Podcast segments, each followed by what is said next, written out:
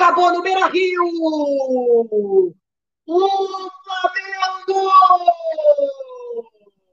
é bicampeão brasileiro!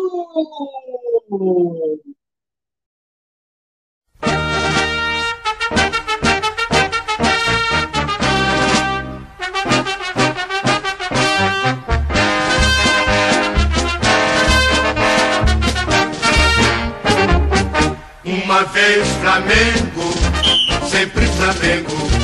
Flamengo sempre eu hei de ser. É o meu maior prazer vê-lo brilhar, seja na terra, seja. Se tem gol, tá lá dentro! Você que tá nos acompanhando aí nas nossas plataformas de áudio, sejam todos muito bem-vindos. Tá começando o episódio do Tá Lá Dentro podcast dessa semana. E no programa de hoje a gente vai, lógico, repercutir toda a vitória do Flamengo no Campeonato Brasileiro, bicampeão brasileiro com méritos. Parabéns, Flamengo, bicampeão brasileiro. A gente vai conversar um pouco sobre isso. Hoje eu recebo inclusive a equipe do Debatecast Esportivo aqui que vão opinar sobre o que foi esse Campeonato Brasileiro de maneira geral e essa conquista do Flamengo. E também vamos abordar a Copa do Brasil, né? Começou aí, já rolou o primeiro jogo da Copa do Brasil nesse final de semana. No próximo, agora rola o segundo jogo pra gente conhecer o campeão da Copa do Brasil de 2020, fechando o calendário de 2020 nesse início de 2021. Lembrando tudo isso por conta da pandemia. Vamos repercutir também os casos de Covid no futebol que tem crescido ainda mais. O Brasil vive a pior fase da pandemia desde o início. Então nós vamos repercutir sobre se o futebol deve parar ou não, tem a opinião dos nossos comentaristas e obviamente vamos falar muito sobre o Campeonato Paulista que está começando, as expectativas de cada time que estão se armando para essa temporada de 2021, o que, que a gente vai esperar de cada um desses times. É agora aqui no Tá Lá Dentro Podcast. E para abrir os trabalhos, a gente vai começar falando do Campeonato Brasileiro aqui no Tá Lá Dentro Podcast. E eu tenho a honra de receber hoje aqui nesse episódio a equipe do Debatecast Esportivo. Então sejam todos muito bem-vindos ao Tá Lá Dentro Podcast, Thiago e Vinícius. Sejam todos muito bem-vindos. Eu já vou passar a bola para vocês, pedir a opinião de vocês. Primeiro eu quero uma análise completa sobre esse Campeonato Brasileiro na visão de vocês, os líderes que deixaram de ser líderes, os rebaixados, os classificados a Libertadores e a Sul-Americana. Uma análise geral de vocês aí sobre o que foi esse Campeonato Brasileiro de 2020, com toda a paralisação por conta da pandemia. E também sobre essa vitória do Flamengo, né? Diz mais sobre o Flamengo ou diz mais sobre a incompetência dos seus adversários que chegaram a ser líderes do Campeonato Brasileiro, exemplo do São Paulo, o Atlético Mineiro e o Internacional, que acabaram entregando aí o título na mão do Flamengo. Então analisar um pouco mais esse Flamengo e o campeonato de maneira geral. Eu quero ouvir vocês. Vou mandar a bola primeiro pro Thiago, então Thiago, a palavra é toda sua. Bom, eu sou o Thiago, estou é... participando aqui do programa do Léo. Muito obrigado pelo convite. E eu vou vir dar minha opinião é, sobre o Campeonato Brasileiro, que queira ou não, foi um Campeonato Brasileiro muito difícil, e tanto por problemas do Covid, vários surtos de Covid no time, que tirou o brilho de vários jogos, mas também principalmente vim falar do, do decorrer dele, né? Porque, querendo ou não, foi um campeonato muito disputado. Isso a gente pode não dizer. Mas foi um campeonato, acho que, na minha opinião, foi um campeonato. O pior campeonato, porque justamente, mas isso não, não, não, não quer dizer que os times foram maus. É, muito, tem muito problema fora de campo também. É, a arbitragem foi um problema horrível desse campeonato. Muito ruim. O, o surto de Covid em vários times, a falta de dados para descansar o time treinar. Teve time que jogou num dia, descansou e jogou no outro. Que eu posso citar o Palmeiras, eu cito o Flamengo. Então, é, essa, é, todos esses motivos englobaram num campeonato ruim, mas mesmo assim até o final foi disputado. Então, isso ficou a graça. Mas falando aqui, é, do campeonato em si, a gente teve, sem ser clubista, né, a gente teve quatro times até o fim brigando. Quatro times não, até o fim não, mas tipo, quatro times até ali meia, metade tal, brigando. Que no caso era o Inter, o Flamengo, o Atlético e o próprio São Paulo. O São Paulo, é, eu, sendo, eu sendo bem sincero, eu achei que o São Paulo ia sair da fila esse ano. Porque o São Paulo, querendo ou não, é, tava sete pontos de diferença. Sete pontos de diferença é muita coisa no Campeonato Brasileiro de pontos corridos. Porque você depende, de, você só depende de si e os outros tropeçar melhor ainda. Mas aí o São Paulo, depois do jogo contra o Corinthians, que perdeu, aí o Luciano se machucou, o time não engrenou, o Brenner parou de fazer gol, o time começou a jogar mal e, e, aí, e aí o time foi ladeira abaixo, e aí não conseguiu retornar. Depois da eliminação da Copa do Brasil também, quando foi quando perdeu, foi eliminado pelo Grêmio, não conseguiu reagir, e aí foi, entrou numa maré de jogos ruins, caiu do, caiu do campeonato. Mas isso, antes do São Paulo ser líder, a gente tem que falar do Inter, porque o campeonato tem duas partes. Uma, uma era do Inter com o Kudê, que o Inter era líder, incontestável, e aí estava jogando bem. E aí depois o Kudê saiu pro, pro Celta de Vigo, e aí o, aí o Inter chamou o Abelão. Aí o Inter começou a jogar muito mal, não conseguiu resultados, foi até eliminado da Libertadores por causa disso. E, e aí seu principal artilheiro, que era o Thiago Galhardo, parou de fazer gol, então não estava, o Inter não estava jogando bem. E aí foi quando o São Paulo é, tomou o, o rumo, o primeiro lugar do campeonato e era líder. E aí depois aconteceu isso com o São Paulo, que eu acabei de falar, eliminação da Copa do Brasil, perder para o Corinthians, maré de resultados ruins. Quem assume a liderança por um breve momento Atlético, mas aí isso dura umas duas rodadas. E aí depois o Inter volta muito forte com a Bel Braga que aí consegue muitos, muitas vitórias. Acho que, se não me engano, foi nove, nove vitórias seguidas. Um desempenho ok, você pode falar o que é desempenho, mas estava tendo resultado. E para a torcida colorada, que não ganhou um, um, título há 42 anos, se eu não me engano, posso errado, mas há 42 anos, já é, não importa se o desempenho é ruim ou bom, o importante é ser líder, né? Então, é isso que estava importando naquele momento. Mas aí veio um jogo derradeiro para mim, que foi o que virou o campeonato foi que o foi quando o Internacional perdeu para o esporte em casa.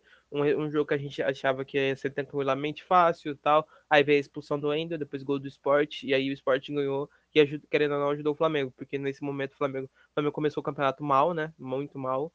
É, para o Goianiense, com outro técnico que foi o que foi o, o Dominic Torren. E aí nesse mesmo rodado demitiu da Mercedes Torrent, trouxe o Rogério Senna, a Rogério estava mal, e aí depois começou a embalar, embalar, embalar, até que chegou no jogo, no maior jogo do campeonato, e que foi o Flamengo e Inter. E aí o Flamengo e Inter, o Flamengo foi melhor, foi superado, aí eu não vou falar da arbitragem aqui, tanto faz, mas é, o Flamengo foi campeão, é, Flamengo ganhou esse, esse jogo, e aí, só, aí foi a última rodada, que foi São Paulo e Flamengo, são Paulo que ganhou todos os jogos do Flamengo no ano, ganhou mais um, esse, e o Inter só dependia de, dele para fazer para ser campeão, mas não conseguiu fazer um gol no Corinthians. Então eu acho que quando você me pergunta se esse campeonato diz mais sobre o Flamengo do que os outros, eu acho que sim, porque o Flamengo teve um poder de, é, de acho que de regeneração, de resiliência muito forte, não desistiu, foi é, conseguiu, mas os outros também fizeram força para entregar. O São Paulo estava sete pontos atrás, entregou. O Inter também estava vários pontos à frente, bobeou, e aí o, o Salerno chegou, e aí chega, depois chega, não tem como escapar. Então eu acho assim que o campeonato se resumiu a muito a entregadas, porque o São Paulo tinha chance de campeão, não foi, perdeu, o Inter tomou.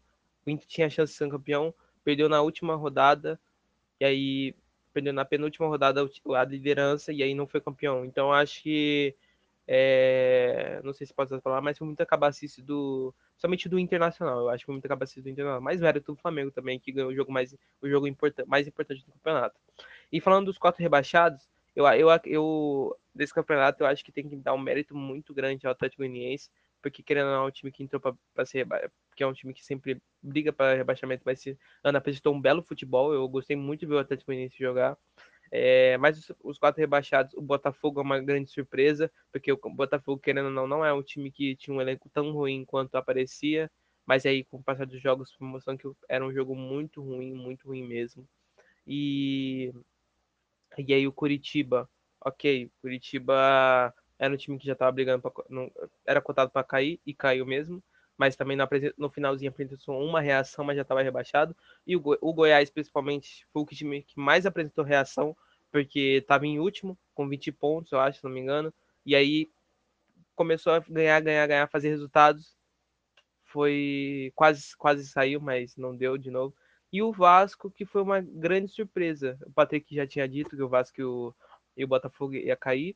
Mas eu achei que o Vasco ia se safar, porque com o Ramon Menezes, lógico, teve aquela brincadeira do que foi líder e tal, mas era um time que jogava. Depois veio o Ricardo Sapinto, que também. Aí o time começou a decair. E o Luxemburgo, que o, o Vasco apresentou resultados, mas é aquilo, mas é aquilo. De, é, por causa de um jogo, que joga o campeonato lixo. O Vasco não ganhou de. O Vasco. O Vasco não ganhou do Curitiba, não fez nenhum ponto contra o Curitiba. É, que é um time que é bem pior que o Vasco. Mas. E aí. Sabe? Perdeu chance. Perdeu muita chance. E aí o Vasco acabou caindo, brigando até a última rodada tal. Mas muito se diz. É, muito se passa pela queda do Vasco, pelo próprio Botafogo muitos problemas internos, muitos problemas da direção, muitos problemas né, dessas coisas. Lógico que a torcida vascaína, principalmente, vai brigar com a arbitragem, porque o, o VAR interferiu 18 vezes contra o Vasco, então é muita coisa mesmo, você vai ver. Mas a gente tem que olhar para ver se aí tem que ver se estava certo ou errado, mas é que eu não tô, não tô entrando no mérito, estou falando dados, mas mesmo assim é, é, foi é, 18 interfer, interferências é muita coisa do VAR. É, e falando em VAR, acredito que o que mais foi marcado nesse Brasileirão é, é a arbitragem, né? Não, teve, não tem como você falar do Brasileirão 2020 2021 sem falar da arbitragem brasileira, que foi. Porque eu continuo defendendo o VAR. Para mim, o VAR é o seguinte: linha de impedimento não tem como o VAR errar, a tecnologia errar. É, acho que a operação humana. É lógico, teve aquele no próprio jogo contra o Vasco que o VAR não conseguiu operar Aí, eu não sei, aí eu não sei explicar o motivo. Eu acho que foi por causa do sol, enfim. Mas eu acredito que o, a linha de impedimento, quem traça é o, acho que é, é humano, não sei. É, é, a tecnologia e não tem como ela errar. Só se os ajustes for, for do humano. Sinceramente, é, tô bem baqueado com o VAR, porque o VAR, a arbitragem brasileira não tem um, não tem um clube, um torcedor dos 20 clubes brasileiros que estavam na Série A desse ano. Se você perguntar para cada um deles, cada um deles vai ter um, um lance para citar contra que foi que não foi marcado, que foi contra seu time. E aí se estava certo ou errado, aí não sei, mas ele, eles vão lembrar, porque todo, todos os times reclamaram, porque tem que reclamar, reclamar mesmo de, é, o VAR veio para ajudar. Sempre na Europa funciona muito bem, nos outros países funciona muito bem. Só que no Brasil é aquilo: eles colocam um árbitro que erra em campo, um árbitro que apita, que apita normalmente, que apita no campo normalmente, para operar o VAR. Se esse árbitro que erra em campo quando ele está com apito, imagine quando ele está com uma tecnologia, ele pode errar, ele pode errar pior ainda, entendeu? Então eu acho que é, o Brasil tem que profissionalizar mais essa arbitragem, porque querendo ou não, é, foi muito ruim. Mas, mesmo assim, o... isso não tira o mérito do Flamengo e por ser campeão. E não ter desistido e ter, e ter ido ainda atrás do Inter. E mesmo assim, e mesmo do São Paulo. E é isso, né? eu acho que esse Brasileirão foi para que principalmente para o flamenguista, para o torcedor do Colorado, foi deve ter sido muito emocionante, porque até a última rodada a, o, principalmente aquele gol do Inter no último minuto, o Flamengo deve ter chorado muito, mas depois viu que estava impedimento, chorou de alegria. Mas foi um campeonato muito, é, assim, foi um campeonato bom, porque normalmente, igual a gente sempre fala, o campeonato brasileiro nunca tem, é o campeonato mais pegado de todo mundo, e é realmente, porque quando você acha que um time vai ganhar, que um time vai se sobressair muito sobre o outro, aí vem o futebol e mostra que não é assim sempre. Eu posso pegar o próprio exemplo do meu time, Palmeiras. Palmeiras não fez nenhum, Palmeiras não fez, fez um ponto contra o Botafogo e zero contra o Curitiba, os dois que caíram. Então, você pode ver, se ele tivesse feito, talvez teria brigado até, não sei. Mas é isso, minha opinião sobre o brasileiro. Eu acho que um brasileiro de pontos, ok, foi o pior, eu acho, de, das últimas décadas, porque foi o campeão foi campeão com 71 pontos, mas mesmo assim foi um campeonato disputado, um campeonato legal de, legal de assistir em, em, alguns momentos, não por causa da habitat, mas em alguns momentos foi bom de assistir. E espero que o campeonato desse, e tudo bem que o campeonato só não foi melhor por causa por vários momentos, por vários motivos, né? Por causa do da defasagem do time, por causa do surto de Covid, por causa das datas também, que vários times não tinham é, dias de treino, de descanso, tinha dois, três no máximo, e também por causa da arbitragem que foi ruim. Por, esses, três, esses três motivos deixaram o campeonato ruim é, em alguns momentos. Mas mesmo assim, o campeonato foi disputado, foi bom e o Flamengo se sagrou campeão. Aí Vasco, Curitiba, Goiás e Botafogo foram rebaixados. Espero que esse ano seja um, esse campeonato desse ano seja um campeonato melhor, um campeonato mais mais emocionante, não sei se tem como ser. Na real tem como sim, imagine três times brigando até o último, seria legal. Então, espero que esse campeonato seja melhor, que a arbitragem venha melhor, que com certeza vai ter mais datas, porque vai começar em maio o campeonato, então acho que vai ter mais datas. E que se tudo der certo, o Covid até lá esteja controlado e tudo dê certo. Então é isso. Valeu aí. Muito obrigado, Thiago, pela participação. Eu vou pedir agora a opinião do Vini. Vini, o que, que você achou sobre esse campeonato? Conta pra gente. Primeiro, vamos fazer uma análise do campeonato. Foi um campeonato meio atípico, se eu posso dizer assim, né? Sem torcida por causa da pandemia. Acredito que ainda esse campeonato que vai estar chegando aí nova temporada também vai ser assim grande parte dela. Campeonato meio atípico, com os pontos que. Se for ver, 71 pontos só não é muita coisa, comparado com o que foi ano passado, que o vice ficou com 71 pontos.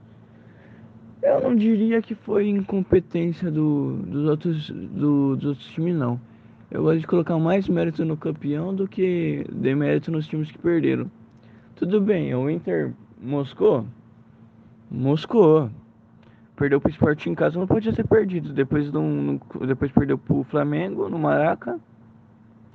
E, e conseguiu empatar com o Corinthians em casa. Porém, tem o São Paulo também, né? Que chegou a ficar 7 pontos do segundo colocado, se eu não me engano.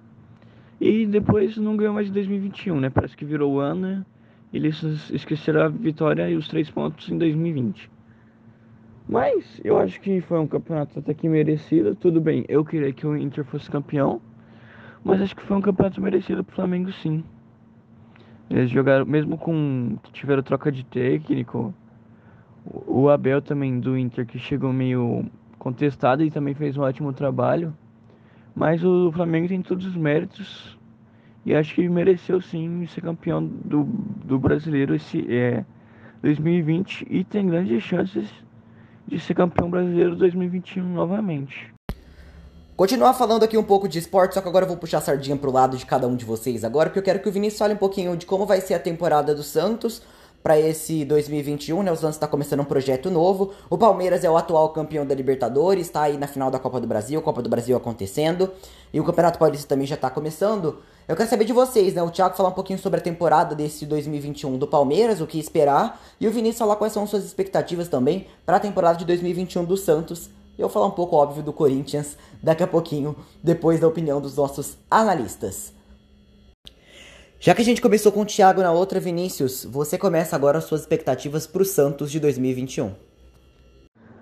Ah, vamos falar um pouquinho sobre o Santos. O Santos esse ano, acredito que a torcida não deve cobrar títulos. Por quê?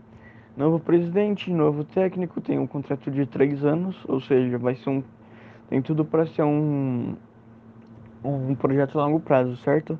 O técnico não tem multa rescisória, ou seja, não ficar ruim pro time caso não dê certo e não ficar ruim pro técnico. Então, acho que a gente não deve cobrar títulos esse ano. O Ariel Roland, ou Roland, como você preferir. Que dei uma pesquisa sobre ele, ele tem, em toda a carreira dele, ele tem 53% de aproveitamento, ou seja, ele mais ganha do que perde, graças a Deus. Ele utiliza bem a base, como o Santos tem o transfer ban, e pô, acho que a gente não vai se livrar tão cedo disso, a base é a solução e todo mundo sabe que a base do Santos é a melhor do Brasil. Ele usa bastante a base, ou seja, isso linka com o perfil do Santos. Então, esse ano, acredito que esse é um ano de reconstrução do Santos. Um ano que a gente não pode criar muita expectativa por brigar por título, tirando o Paulistão, óbvio, né? Porque o Paulistão é meio que obrigação dos quatro maiores de São Paulo passar pelo menos para as quartas de final. O Paulistão é um, Pá, eu acho, é na verdade, é o único que eu tô criando expectativa, até porque também vai estar com a base até os primeiros jogos, depois vai com o time titular e me mescla tudo junto. Vai dar vontade de ver o Santos jogar de novo, com o futebol pra frente. E eu acho que tem tudo pra ser um ano melhor em questão de. Não de título, mas em questão de resultados. E no outro ano, em 2022, sim, cobrar títulos. E e campanhas melhores. Santos sim, vem com bastante mudança, tanto que hoje é quarta-feira, 3 de março. Hoje tem Santos e Ferroviária pelo Campeonato Paulista, segunda rodada, às 5 horas da tarde, 17 horas na hora de Brasília. O Santos, então, como vem, ele vem só, só relacionado, são todos os moleques da base, ou seja, mudança. Pra, e vai poupar alguns. É, hoje só foi relacionado o moleque da base. Aí contra o São Paulo, que é o próximo jogo no domingo, se eu não me engano, às 19 horas. Volta o time. Não sei se é outro time titular. Porém, vai ser a estreia do técnico Ariel Holan. Depois tem a Libertadores dia 9. Não, dia 9 não. Não lembro se é dia 9. Não me engano, mas tem a pré-Libertadores contra o Deportivo Lara. Provavelmente tem vai ser o time titular com Marinho, Sotildo, Caio Jorge, Lucas Braga e etc. Mas vai ser um ano bem, bem difícil não. Acho que vai ser um ano bem satisfatório pro torcedor santista. Então a gente aí teve o Vinícius falando um pouco sobre o Santos, então Thiago, sua vez, fala um pouco aí pra gente do Palmeiras. É, falando da temporada do Palmeiras, eu não tenho do que reclamar. Uma temporada maravilhosa, muito boa. Campeão da Libertadores, semi, é, finali, finalista né, da Copa do Brasil, no, é, ganhou o Paulista e no G6, G7, eu acho, do Brasileirão. Não sei. É uma temporada muito boa no contexto geral, por tudo que aconteceu, pela pandemia do Covid, pela troca de técnico. Então tudo se encaixou e aí a gente foi campeão das coisas, das coisas e tá tudo dando certo. Mas olhando exclusivamente para o Brasileirão, o Brasileirão começa numa situação, lógico, é, já de, de pandemia, onde é, a gente sabia que não teria tempo para treinar, por causa que os jogos seriam muito seriam corridos, porque as datas foram corridas, então já começou assim. E o Brasileirão se com, começa com o Vanderlei Luxemburgo, onde tinha sim, tinha acabado de ganhar é, tinha acabado de ganhar o Paulista, tanto que não jogou a primeira rodada porque estava jogando a final do Paulista contra o Corinthians, e aí a primeira rodada não, não foi jogada. Mas já vinha uma certa desconfiança com o Vanderlei Luxemburgo, porque o time era um time relativamente bom, tinha as peças boas, mas o time era aquele time que fazia um, recuava, não era aquele time do Vanderlei que sempre foi, que era é, pré pressiona, pré pressiona, ou aquela grande frase que o próprio Vanderlei falava, que o medo de ganhar tira vontade, é, o medo de perder tira vontade de ganhar. Então, isso estava ficando muito nítido no time do Vanderlei, porque muitos resultados do Palmeiras estavam com o resultado na mão, não fazia, não jogava, tomava empate no final. Diversas vezes nesse próprio campeonato. E, cara, é... E o campeonato começou, começou, o Palmeiras, acho que como todo brasileiro, começou não embalando, muitas vitórias tal. E aí até que chegou um certo momento de a, a instabilidade máxima do trabalho do Vanderlei. Foi quando empatou pro Bahia no último, o Bahia fez o gol no último minuto, aí depois é, perdeu pro Botafogo, se eu não me engano, acho que foi essa, né? não foi essa sequência, desculpa, mas perdeu pro Botafogo, perdeu pro São Paulo, perdeu pro e perdeu pro Curitiba. Está certo que o time teve três derrotas, mas a, a, a culminância, o final de tudo, se deu não pelas três derrotas seguidas. Tudo bem, se deu pelas três derrotas seguidas, porque não perder pro Curitiba naquela época, o Curitiba já estava na zona de rebaixamento, perdeu pro Botafogo, o Botafogo já estava mal, mas não estava na zona de rebaixamento. E perder para São Paulo em casa meio que é triste, porque é clássico, e principalmente porque o, o tabu, maior tabu que tinha do, na, no estádio do Palmeiras perdeu. O tabu simplesmente acabou. Então foi tudo meio foi tudo triste, né? Então eu acho que e sem falar nos, nesses resultados ruins e nos empates que o Palmeiras, o Palmeiras junto com o Grêmio era o time que mais tinha empates no campeonato, acho que de 16, sei lá, 15 rodadas, o Palmeiras tinha 7 empates, alguma coisa assim, não, não me recordo. Mas o Palmeiras tinha muito empate, muito desempenho ruim. Nem falo de resultado, falo de desempenho ruim. O time não jogava bem. E aí as três derrotas foi o que culminou o que o Vanderlei saísse do Palmeiras. E aí depois o brasileiro, aí depois veio o Cebola, que foi outra, outra cara pro time. É, é um, um, deu um time mais aguerrido. Um, um, um Vanderlei Luxemburgo saiu do time, o Palmeiras começou a jogar, jogou bem, muito bem. E aí depois veio o Abel Ferreira. E, cara, sinceramente, eu avaliei esse Brasileirão que se não fosse as datas, o Palmeiras estaria, teria brigado até o último momento, acredito eu. Não falando pelo rubismo, mas falando pela realidade.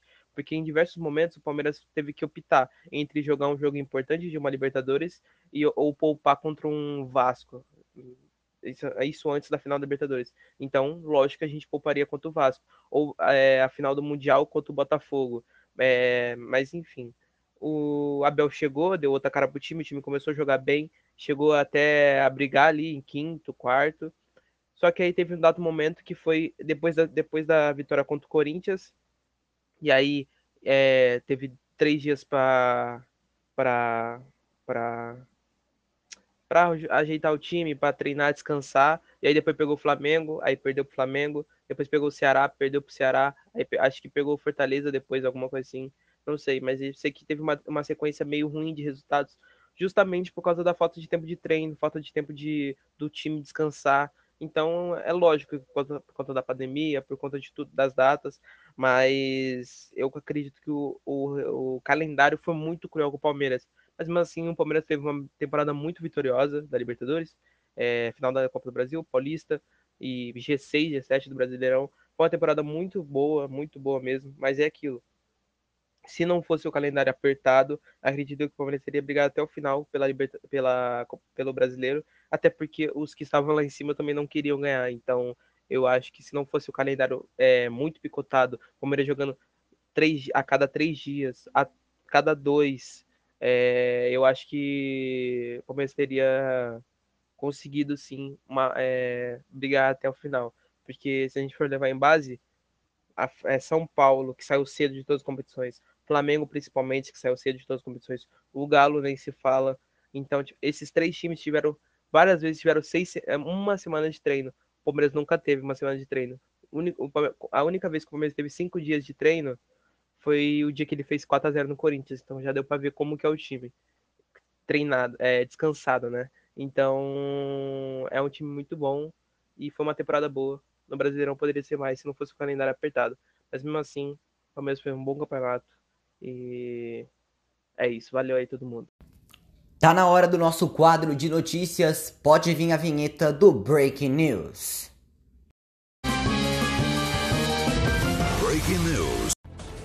De acordo com a matéria da BBC, o Brasil atingiu a pior fase da pandemia desde que ela se iniciou no ano passado, nessa primeira semana de março. Restrições foram impostas como o estado de São Paulo inteiro na fase vermelha do Plano São Paulo.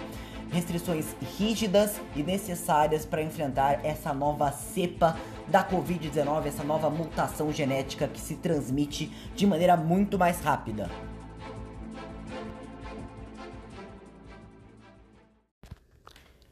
A gente tá em Breaking News aqui no Tá Lá Dentro Podcast. Eu vou pedir a opinião do Thiago já já, mas eu vou dar a minha primeiro. A minha opinião sobre esse grande problema aí das equipes terem é, dificuldades em conter os casos de Covid dentro dos seus times é o reflexo da sociedade atual. O Brasil não tá pronto para enfrentar a pandemia e, na minha opinião, o futebol tem que parar de novo. Porque não adianta a gente colocar os atletas em risco, não são só eles, eles precisam é, parar, sabe? Não, não é o momento da gente festejar, estar no, é, curtindo, é um momento de reclusão novamente, é um momento que, como eu disse lá, quando a Bundesliga voltou e quando tudo começou a voltar, eu falei, ah, vamos ver até onde esse protocolo vai funcionar. Nesse momento, com um vírus muito mais contagioso que a gente desconhece mais uma vez, eu acho imprudente que os jogos continuem acontecendo. Tem que parar os campeonatos de novo. Vou passar a bola pro Thiago para ele opinar também sobre esse nosso quadro aqui, o Breaking News que a gente está falando sobre os casos de Covid e o Brasil vivendo a pior fase da pandemia. Tiago, a sua opinião? Olha, é, falando sobre os protocolos, é aquilo. Eu acho que o protocolo pode ser o melhor do mundo, mas mesmo assim vai ter brechas. A gente pode, o, a gente pode citar várias, várias coisas. O, o, vários times tiveram vários protocolos, mas mesmo assim teve surto de Covid. Mas por causa que os jogadores às vezes saíram, ou entrava gente na concentração. Então, todos esses motivos atrapalhavam o protocolo. É, acho que foi o único time que não teve um surto grandíssimo assim de Covid, se eu não me engano, acho que foi o São Paulo. Pode ter tido alguns, mas não vários. Como teve Palmeiras, Flamengo, Atlético, o próprio Atlético Goianiense, que teve 17, Fortaleza teve muitos. Então, acho que o protocolo, o protocolo eles seguem, sabe? Ficar longe, máscara, essas coisas, mas às vezes, por exemplo, na comemoração de um título, é, é, em diversos, diversos momentos, a gente quebra o, esse estereótipo do protocolo, porque é futebol e a gente pensa mais com o coração do que a razão. Então, em vários momentos, o protocolo é deixado de lado. Mas eu, e se a gente está no pior momento da pandemia, como o Léo disse, é, mas eu acredito que o futebol não vai, não vai fechar, não vai sair, até porque é igual eu disse, vários times tiveram é, negócio de Covid, então eu acho que eles imaginam que já teve Covid, então ok, não, não liga. Mas eu acho que não vai, não vai sair. Deveria? Então, não sei. Sinceramente, não sei é, responder essa pergunta, mas eu acho que não vai. É, eu, sinceramente, não sei se deveria sair realmente e acabar, porque a gente já teve um exemplo de como foi ano passado.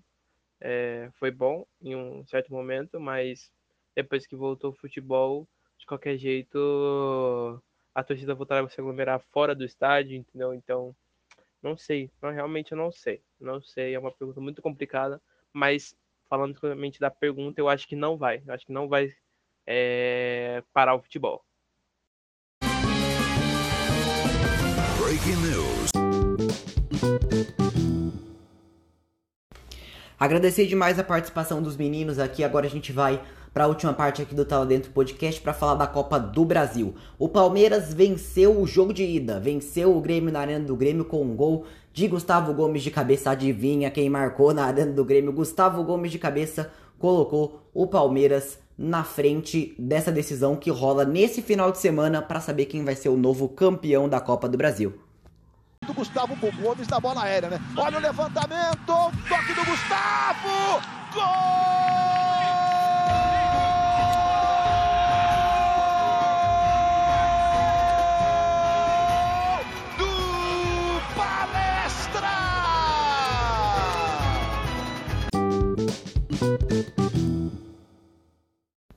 Paulistão começou, vamos ver o que a gente pode esperar, quem vai ser o campeão também tá começando, as equipes vão se armando, o Palmeiras vai com o time reserva.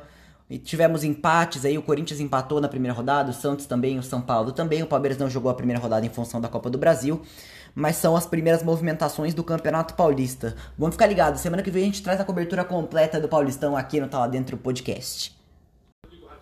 E é isso, vou agradecer demais a presença de você que ouviu até aqui esse podcast. Lembrando que o Tá Lá Dentro Podcast é uma realização Debatecast Esportivo.